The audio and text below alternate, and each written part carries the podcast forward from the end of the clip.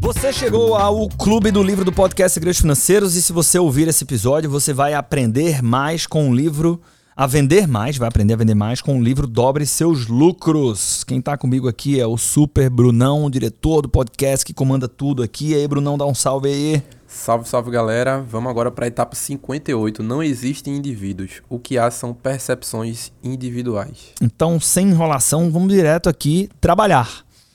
O que é que essa história de que não existem indivíduos e sim percepções individuais? Embora você venda seus produtos a atacadistas e varejistas, esses produtos são adquiridos por um consumidor. A regra fundamental que se aplica aos consumidores é que a compra é sempre, por definição, irracional, pois as pessoas, ao contrário dos computadores, não são inteiramente e nem mesmo basicamente racionais. O que importa, em última análise, é como elas percebem o que estão comprando e não o objeto comprado em si. Quase toda mulher norte-americana usa um, em casa o sabão em pó Clorox. Mas se perguntar por que ela compra esse sabão em pó, é bem possível que ela não saiba responder. O motivo provável é que os seus pais o usavam de modo que quando ela se casou, ela presumiu que essa era a marca que ela deveria comprar. Clorox custa bem mais caro. Clorox custa bem mais caro que outros branqueadores à base de cloro as vantagens verdadeiras e racionais de Clorox em relação a esses produtos inexistem ou são relativamente significantes. Sabão é sabão. No entanto, geração após geração, as mulheres compram Clorox em virtude do efeito cumulativo da publicidade e da inércia. Se não usar Clorox, o seu branco não será tão branco, os seus filhos repetirão um ano na escola e o seu casamento provavelmente terminará no divórcio. Parafraseando o Mencken, Ninguém jamais se deu mal por subestimar a inteligência do público. Porra, boa frase, hein? Ninguém jamais se deu mal por subestimar a inteligência coletiva. O poder da imagem da marca no ramo de produtos de consumo é enorme. É muito difícil construir uma imagem forte para garantir a marca de um produto, mas uma vez construída, ela adquire grande poder de inércia. Consequentemente, marcas como Clorox, Crest, Kleenex, Jello, e McDonald's tendem a se manter forte por muito tempo. E os fabricantes de produtos relativamente recentes, como o das fraldas descartáveis Pampers e Huggies, gastam pequenas fortunas para consolidar a imagem da sua marca, porque sabem que, uma vez consolidada, ela permanecerá forte por muitos anos. A imagem de uma marca constitui obstáculo especialmente difícil para a concorrência dados os riscos que um novo produto enfrenta quando tenta convencer uma marca já estabelecida. Quando tenta vencer uma marca já estabelecida. O motivo disso é que as marcas são construídas através da publicidade e a publicidade não tem valor recuperável. Se o custo de lançar um produto for 100 milhões para construir uma fábrica ou investir em estoque, e se o lançamento não der certo, o concorrente pode reaver boa parte do dinheiro que empatou vendendo o estoque ou encontrando outro uso, ah, por exemplo, para a fábrica. Se o custo de lançamento for 100 milhões em publicidade, quando o obstáculo encontrado pelo novo produto for a imagem de uma marca já estabelecida, e o lançamento não der certo, esses 100 milhões se perderão para sempre. Não há o que se recuperar. É por isso que as imagens de marcas duram tanto. Lutar contra elas é geralmente muito difícil e arriscado. Em meu trabalho, eu promovo vários seminários. Certa vez, um dos participantes me indagou: Bom, a imagem da marca funciona quando se trata de produtos de consumo, mas não quando se vende a empresas. As empresas são compradoras racionais. Tolice, falou Bob Pfeiffer. O comprador da companhia X é a mesma pessoa que tem Clorox em casa. Experimente dizer a FedEx ou a Xerox que a imagem da marca não tem valor nos mercados empresariais. De modo que eu respondi a esse participante da seguinte forma: Suponhamos que você e eu abríssemos uma empresa de copiadoras, marca Bill e Bob's. Suponhamos ainda que fôssemos ao presidente da Xerox e lhe oferecêssemos a seguinte transação daríamos 5 bilhões de dólares pelos direitos de usar a marca Xerox. ele teria de mudar o nome da empresa e suas copiadoras passariam a se chamar Bill e Bob's. Será que ele aceitaria a transação? O rapaz pensou e disse: Porra, não. Agora sabemos que a imagem da marca Xerox vale pelo menos 5 bilhões e provavelmente muito mais. Na escola de comércio, tive um professor de marketing que dizia: só existe uma coisa que você precisa saber a respeito do marketing. O que você vende ao cliente é um furo de 3 oitavos, não uma broca de 3 oitavos. O consumidor não, ou seja, o consumidor não compra produtos, e sim a satisfação de suas necessidades. Ou seja, esse negócio 3 oitavos é você não vende a furadora, você vende o benefício de ter o furo na parede. Né? Ah, o consumidor não compra os produtos, e sim a satisfação de suas necessidades. Em certo nível, essas necessidades são tangíveis. Por exemplo, o furo que ele precisa. Em um nível mais profundo e fundamental, elas são psíquicas. Eu quero que os meus amigos me vejam dirigindo uma BMW. Fumar Malboro me faz acreditar que estou no Velho Oeste, na terra de Malboro. Levar meus filhos a um estádio de futebol me faz lembrar o tempo em que meu pai me levava. Em minha empresa temos um lema que repetimos sempre: venda o furo, não a broca. Qualquer pessoa pode fabricar uma broca. Só um vendedor competente esclarecido pode vender bem um furo. Venda-o e você terá mais clientes e poderá cobrar preços mais altos que com a história do Shark Tank, né? É, o João Apolinário ficou bem conhecido por isso, que ele fica batendo o tempo todo, né? Eu vendo o benefício do meu produto. Não é um, não é um, um esqueci como é que é o nome agora, mas um negócio que faz suco, né? Não é espremedor, é mais tempo, né? É menos bagunça na cozinha, né? É o suco mais rápido e tal, é isso aí. Etapa que, número 59. Acho que isso aqui é uma, uma resposta para como, como vender, como, como vender o benefício e não o, o, o produto em si. Tá na etapa, acho que 55, no capítulo anterior, né? Que, que o Bob Pfeiffer, inclusive, colocou lá um, um, uma espécie de uma simulação de uma conversa, né? Perfeito. No qual ele se demonstra totalmente interessado com o cliente, né? Por que você quer isso? Não, porque. Por quê? E, e, aí você vai, aos poucos, conseguindo extrair ali a essência realmente do que o cliente precisa e do que realmente é a, a, a satisfação da necessidade dele. Porque isso aí é legal, Brunão? Porque, por exemplo, se o que eu vendo é consultoria financeira, um trabalho de consultoria financeira ele pode gerar benefícios diferentes. Então, esse processo investigativo, empático, interessado pelo cliente, vai nos dar, nos dar pistas de qual é o furo que a gente deve evidenciar. Porque o benefício ideal não é só demonstrar o benefício, é o benefício para o cliente que eu estou atendendo. Né? Então, boa conexão. E aqui a gente vai para a etapa número 59. Nenhum comprador é igual a outro. Adapte a sua oferta e os seus argumentos de venda. Porra!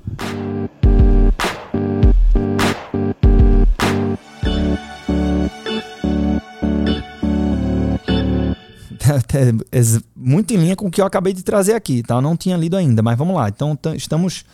Sinergia tá boa. A maioria das empresas não define com a devida atenção o produto ou o serviço que oferece nem o modo de vendê-lo à sua base de consumidores. Sugere uma ideia ou duas ideias, quando muito, e tenta vendê-lo a todos de maneira uniforme. Em muitas indústrias existem enormes oportunidades para a empresa que melhor satisfizer as necessidades de cada grupo de clientes adaptar não só o produto, mas também as condições da venda, o nível do serviço e o modo de interagir com cada cliente ou grupo de clientes são o que as empresas não fazem com a devida frequência. Isto se aplica especialmente às indústrias de serviço nas quais a pesquisa de mercado e a segmentação detalhada da base de clientes geralmente não atingiram o grau de satisfação alcançado por uma firma de produtos e de consumo como Procter Gamble. A empresária ocupada entra em um supermercado ao voltar para casa. É uma noite de sexta-feira. Há longas filas nos caixas. E ela é obrigada a esperar 20 minutos para pagar o que comprou. Por que não ter uma fila de 5% a mais para os clientes que não podem esperar? Eles pagariam 2 dólares a mais por um carrinho com 40 dólares de compras e sairiam em 3 minutos. O pagamento extra seria mais do que compensado, pensando bem, não chega a haver um custo extra. E o dono do supermercado teria conquistado mais uma classe cliente. Os clientes mais constantes que não podem pagar os 5% ou não têm pressa poderiam então esperar nas filas comuns. Se você pensar a respeito, verá que existem dezenas de exemplos como este no dia a dia. Os telefones que estão sempre ocupados para receber chamadas poderiam ter um, uma espécie de serviço expresso, usando um prefixo 900 e cobrando 75 centavos por ligação para atender de imediato. Então vamos lá. O exemplo do Bob Pfeiffer aqui, de prefixo 900 com 75 centavos, não cabe mais. Mas esse conceito, né? É, isso sim. Isso sim. Né? É, ah. Isso aqui é aplicado hoje em dia, trazendo né, um, um exemplo mais, mais próximo da realidade, da, da atualidade, é, nas lives, tanto no YouTube quanto no, no Instagram, que você tem como comprar o selinho lá uhum. para que a sua pergunta seja, digamos que ranqueada, né? O, o, o, streamer, ele consegue ver a sua pergunta e aí, enfim, um, você está disputando lá a pergunta com um monte de gente que está assistindo uma live, você consegue pagar um valor e, e, ter a sua pergunta respondida. Perfeito. E, pô, tem muito exemplo disso aqui, mas eu gosto do exemplo que ele trouxe. Porque, bicho, é muito comum quando a gente tá vendo assim, ah, vou te ajudar a lucrar mais. Né? Aí o cara já entra no conteúdo na defensiva. Porque tá passando por um momento difícil, qualquer que seja. Tá bom, quero ver, é consultor fodão, tu, tu é bom mesmo, quero ver. Porque nos outros mercados é diferente. Com os outros é diferente. Eu tô fodido aqui. Aí o cara vai lá e ele dá uma sugestão como essa. Ah, não, mas não se aplica. Porque comigo é diferente, com consultoria é diferente, com não sei o que, sei lá. E o cara dá um exemplo de fila supermercado, mano. Tipo, fila supermercado é um negócio que ah, você vai pensar no máximo em automação. É, é, e automação pra gente hoje, automação que é você não precisar do ser humano ali, né? Você chega e bipa e tal e paga. Pra gente hoje é uma coisa que para quem já viu, se na sua cidade tem, você fala: não, realmente é, automação rola. Mas rola porque você já viu. Aí se tornou algo natural. Mas se voltar para alguns três anos, para outros cinco, sete, não era natural. Então, quando você pega algo que está tão consolidado como fila de supermercado, e ele sugere uma inovação como essa, nos faz refletir de que, porra, tem espaço para pensar, né? E tem, tem como fazer diferente. Nem voltando ao livro, nem todo mundo precisa receber o correio todos os dias. Por que não oferecer uma redução de taxas para quem aceitar receber a correspondência dia sim, dia não? Posso garantir que, se os norte-americanos soubessem quanto economizariam em taxas e selos, o Congresso aprovaria uma lei nesse sentido e todos concordaríamos em esperar mais um dia para receber as contas pelo correio. Essa segmentação do setor de serviços, a adequação dos serviços às necessidades dos clientes, constitui uma oportunidade de lucros de dezenas de bilhões de dólares à véspera dólares, à espera de alguém que queira ganhar esse dinheiro. Pergunte aos investidores originais do serviço de entrega rápida, que foram os primeiros a segmentar a exploração da entrega de correspondência. Essa oportunidade de lucros que há na adequação ao cliente não se limita ao setor de serviços. Atuei como consultor de uma grande empresa de petróleo, junto com um chefe de vendas no varejo, ou seja, nos postos de gasolina, e fiquei assombrado com a falta de sofisticação no tocante à clientela. As decisões de marketing eram tomadas por engenheiros. O mais humilde homem de marketing da Procter Gamble, ou da Philip Morris, que era aquela é aquela fabricante de cigarros, né? poderia ter ensinado muita coisa a essa divisão sobre como atrair clientes e ganhar mais dinheiro. E poderia ter sido contratado a um preço bem razoável. Quando a Apple foi buscar John Sculley na Pepsi para ser o seu diretor-presidente, demonstrou dar mais importância em conhecer a clientela do que em conhecer computadores.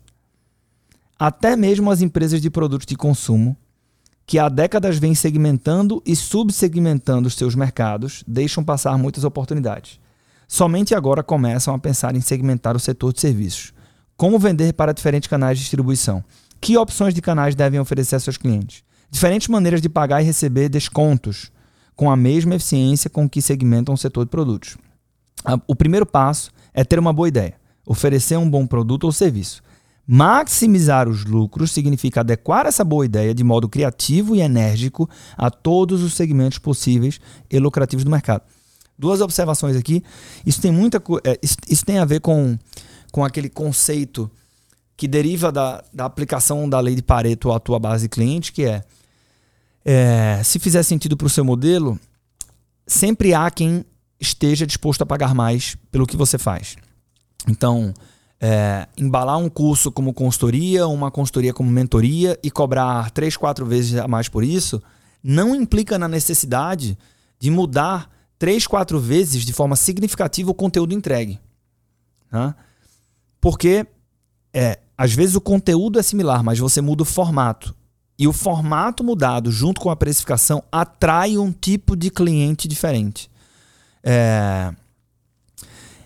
Então, por exemplo, eu eu estava conversando com isso com o Vitor Damasio sobre isso. Né? Ele tem vários programas. Tem programa de mil reais, tem programa de 300 reais, tem programa de 5 mil reais. Eu não me identificava com essas ofertas. No dia que ele fez uma oferta de 30 mil, eu disse assim: porra, eu acho que esse aqui é um programa para mim. Então, aquela ideia de escada de valor, ela é verdadeira. Né? Ou seja, é, em, em teoria, e na maioria das vezes vai ser assim, é mais fácil vender uma consultoria de mil do que uma assessoria de quatro mil. Mas há uma parcela de clientes que talvez não se conecte com a oferta de mil, mas se conecta com a oferta de quatro. Isso é uma coisa. E a outra coisa, é sempre bom lembrar de que é, a ideia de guru é uma ilusão, né? É, que essa ilusão tem a ver com viés de retrospectiva, viés de resultado. Então, assim, o quem é o cara que, quando a gente está lendo Dobre Seus Lucros? É o autor, Bob Pfeiffer, né? é, consultor de 60% das 500 maiores empresas dos Estados Unidos, que já viu de tudo, gerou bilhões de dólares e tal. E ele traz um exemplo aqui da época que ele escreveu o livro, que se mostrou um grande fracasso. E que, mesmo tendo se mostrado um grande fracasso, não invalida a observação dele. Quem lembra da história, o John Sculley, que era a era diretor comercial na Pepsi. Foi um dos caras responsáveis por um momento da fase da Pepsi que ela mais se aproximou da Coca-Cola, assim. E era um cara de marketing, era um cara comercial. E trouxeram esse cara para ser o CEO da Apple. Foi quando o Steve Jobs saiu do cargo.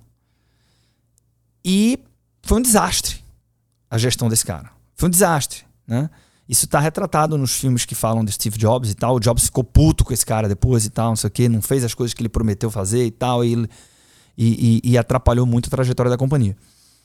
Sendo que mesmo quando ele escreveu isso aqui, provavelmente, pela forma como está escrito, né, é, o fracasso da gestão do John Scully não tinha acontecido ainda.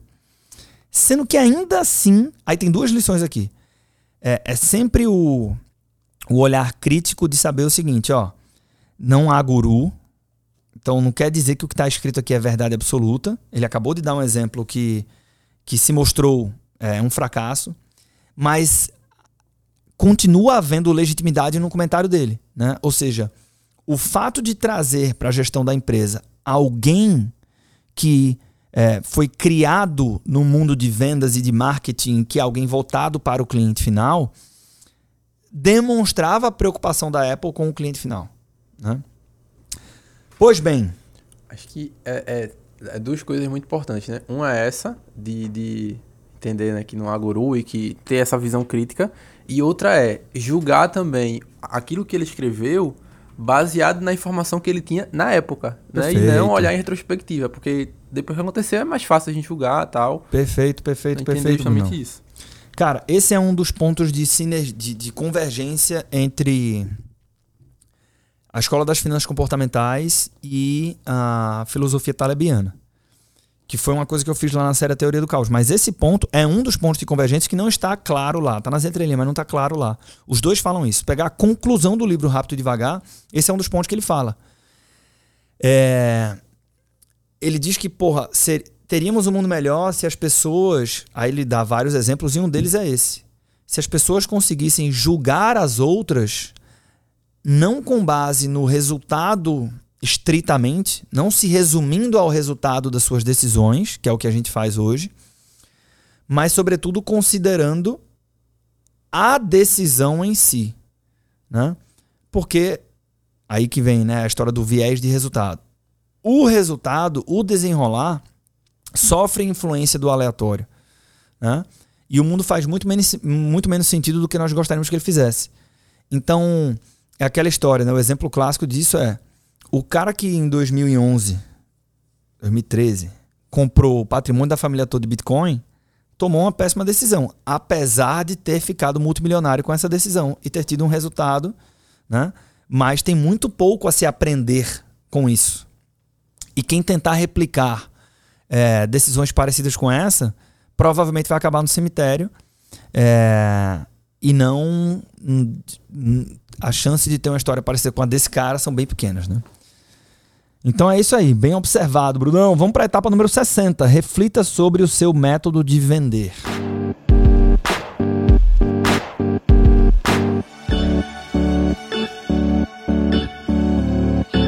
Concebo a atividade de vender como uma ciência explícita e recomendo que aos meus funcionários que façam o mesmo.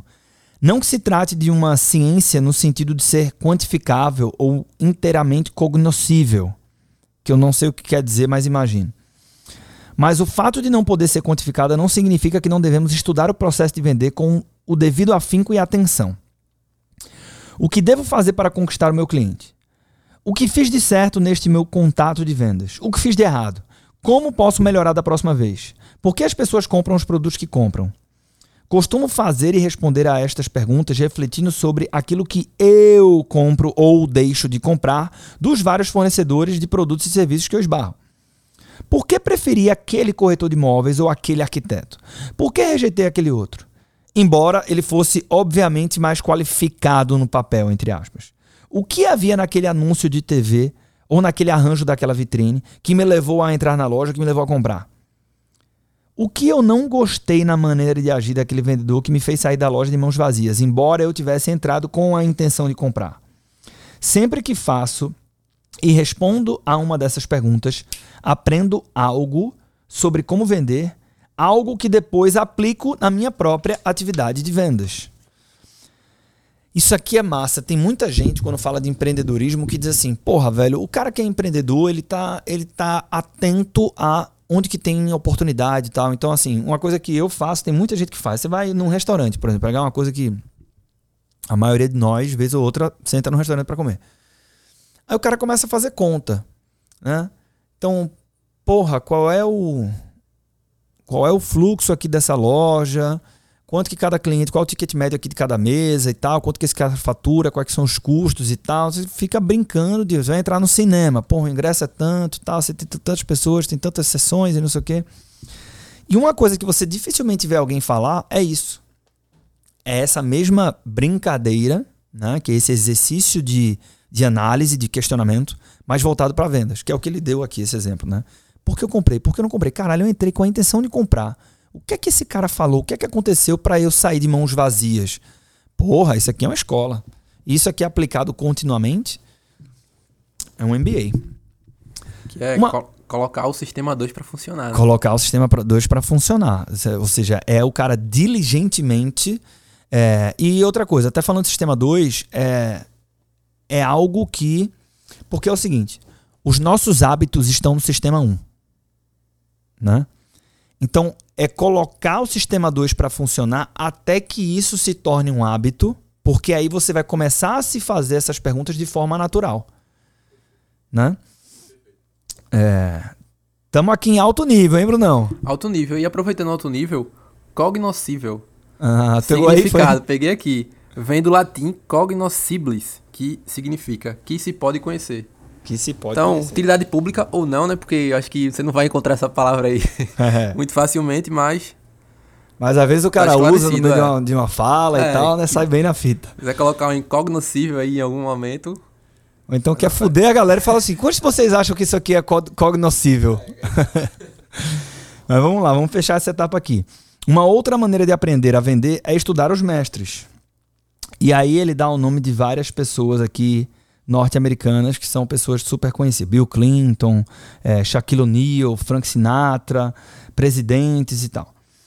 Uh, Margaret Thatcher, enfim. Todos eles atingiram um nível de sucesso e popularidade muito acima de outros igualmente bons políticos, cantores ou jogadores de basquete.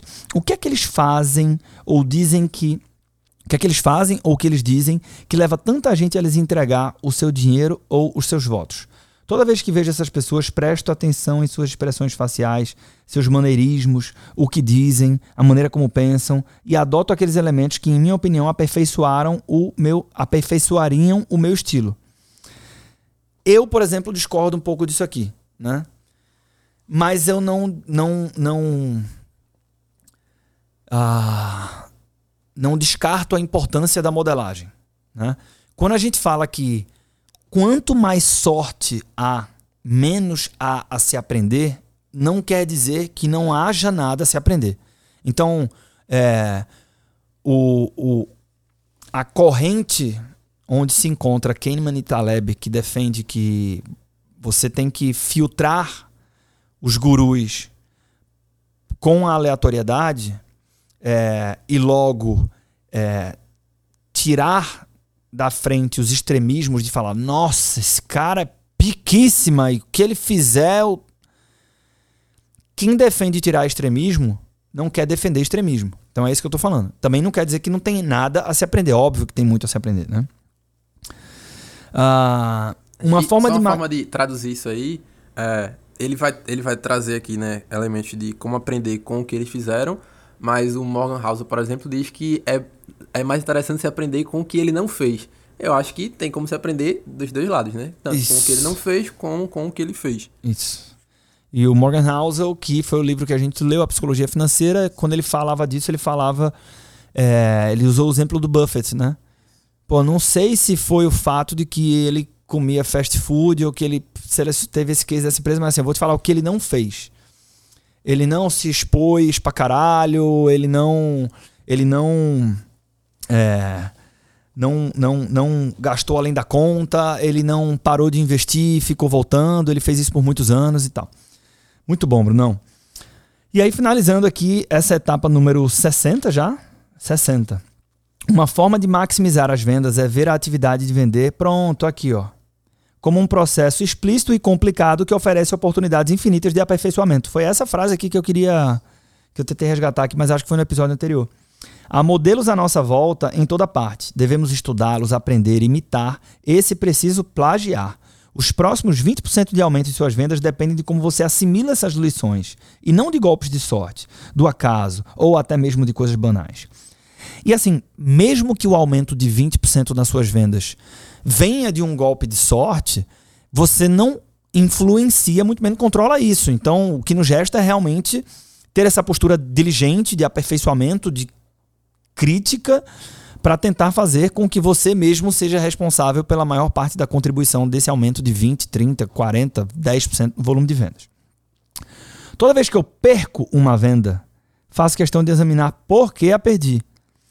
Em que momento importante ofereci ou disse alguma coisa errada? Em seguida, me dedico a nunca mais repetir o erro.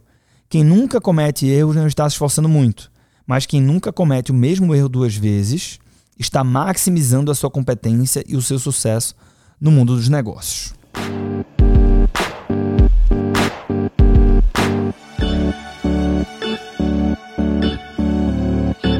Esse aqui vai ser um presente para a gente fechar com chave de ouro, tá? Etapa número 61. O cliente detecta uma gota de sangue em um milhão e meio de gotas de água.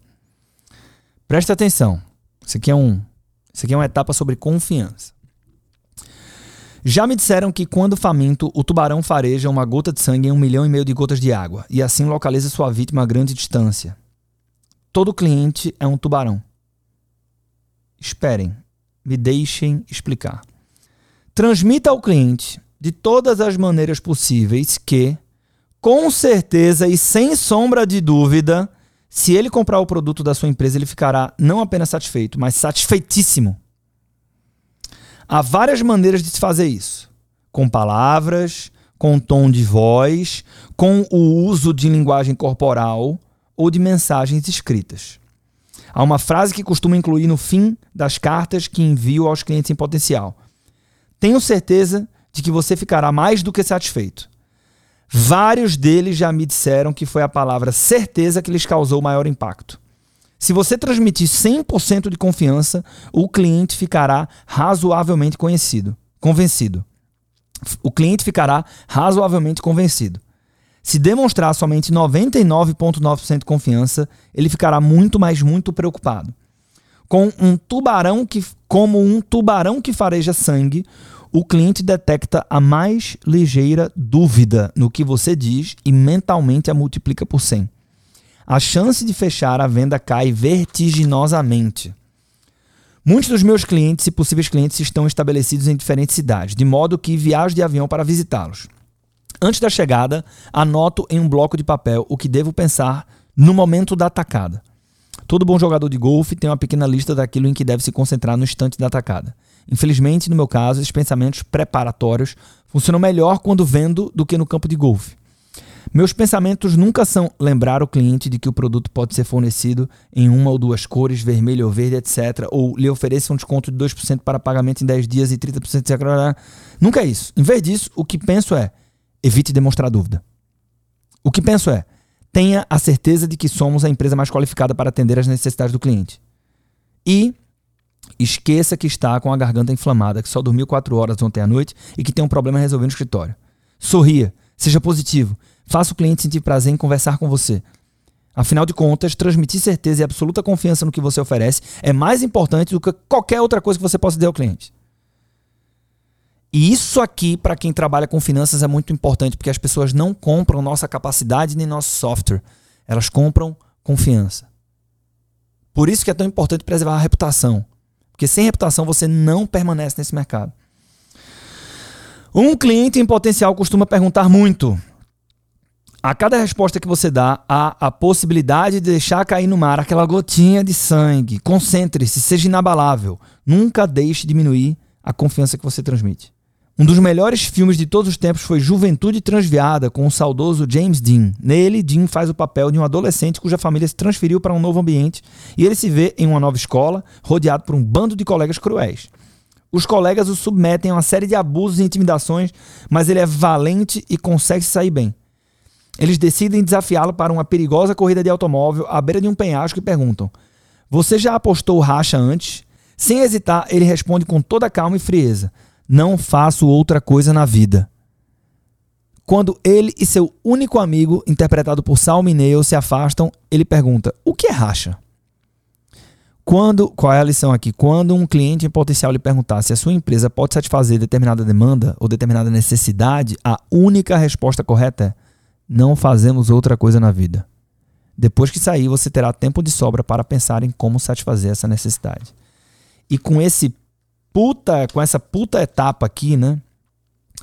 Nessa analogia de que o cliente detecta uma gota de sangue meio a um milhão e meio de gotas d'água, que essa é a gota da falta de confiança na analogia que ele fez, eu gostaria de me despedir dos nossos ouvintes neste episódio belíssimo do livro Dobre Seus Lucros e convidar você que está aqui nos ouvindo a compartilhar esse episódio ah, nos marca lá no Instagram, arroba Arthur Dantas Lemos. Como é que está lá, Brunão? Bruno Maia Soares. Bruno Maia Soares.